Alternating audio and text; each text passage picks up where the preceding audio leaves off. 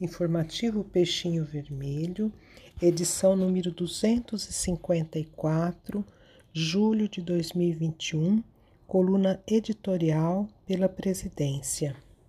A verdadeira caridade é o desejo de ser útil aos outros sem pensar em recompensa. Emanuel Swedenborg. Dia da Caridade. Ainda que eu falasse todas as línguas dos homens e mesmo a língua dos anjos, se não tivesse caridade, não seria senão como um bronze sonante e um símbolo retumbante. Paulo. No Brasil, o dia 19 de julho tornou-se oficialmente o Dia da Caridade por meio da Lei número 5063 de 4 de julho de 1966, decretado pelo então presidente Humberto Castelo Branco. O mundo comemora o Dia Internacional da Caridade em 5 de setembro, data criada pela Organização das Nações Unidas, ONU, através da Resolução 67-105 de 2012. A escolha do dia 5 de setembro é uma homenagem ao aniversário de morte de Madre Teresa de Calcutá. O livro O Evangelho segundo o Espiritismo lembra-nos a recomendação de Jesus de que amemos uns aos outros e que façamos aos outros o que quereríamos que nos fizessem eles. Toda religião, toda moral se acham encerrados nesses dois preceitos.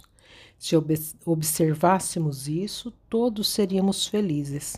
Não haveria ódios nem ressentimentos, nem pobreza, porquanto do supérfluo da mesa dos ricos muitos pobres se alimentariam. Existe a caridade material e a caridade moral.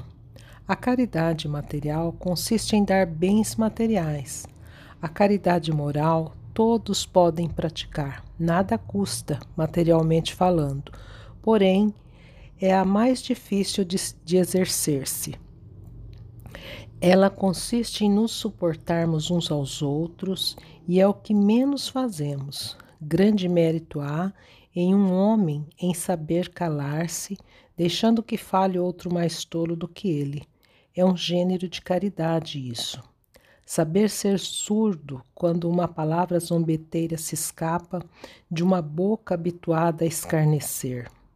Não ver o sorriso de desdém com que nos recebem pessoas que muitas vezes erradamente se supõem acima de nós e dos outros.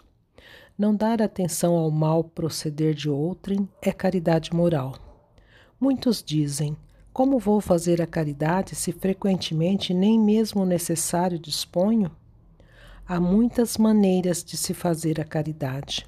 Podemos fazê-la por pensamentos, por palavras e por ações. Por pensamento, orando pelos pobres abandonados que morreram sem acharem sequer condições de ver a luz. Uma prece feita de coração os alivia por palavras, dando aos nossos companheiros de todos os dias alguns bons conselhos. A verdadeira caridade é sempre bondosa e benévola. Está tanto no ato como na maneira de praticá-la. Duplo valor tem um serviço prestado com delicadeza, se for com altivez. Pode ser que a necessidade Obrigue quem o recebe a aceitá-lo, mas o seu coração pouco se comoverá. Lembrai-vos também de que, aos olhos de Deus, a ostentação tira o mérito do benefício. Disse Jesus: Ignore a vossa mão esquerda o que dá a direita. Por essa forma, ele nos ensinou a não queimar a caridade com orgulho. Diz-nos Emmanuel que a caridade não é aceitar tudo com paciência, tudo aguentar. Há limites. A caridade da vida é aperfeiçoamento. Devemos tratar com benevolência e brandura os que não pensam como nós, mas não precisamos aceitar seus preconceitos e enganos. A doutrina espírita está alicerçada na lógica e para sermos espírita é impossível fugir dela.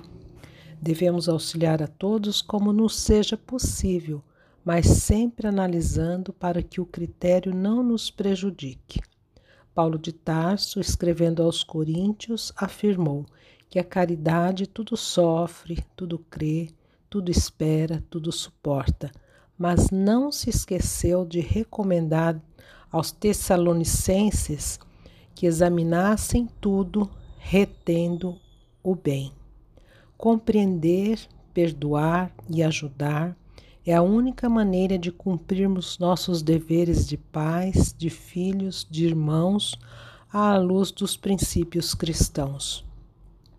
Fora da caridade não, é, não há salvação, isto é, fora da prática do amor e da caridade de uns para com os outros, não nos libertamos das complicações criadas por nós mesmos, não nos libertamos da ignorância para alçar voos maiores rumo à evolução espiritual, moral e intelectual.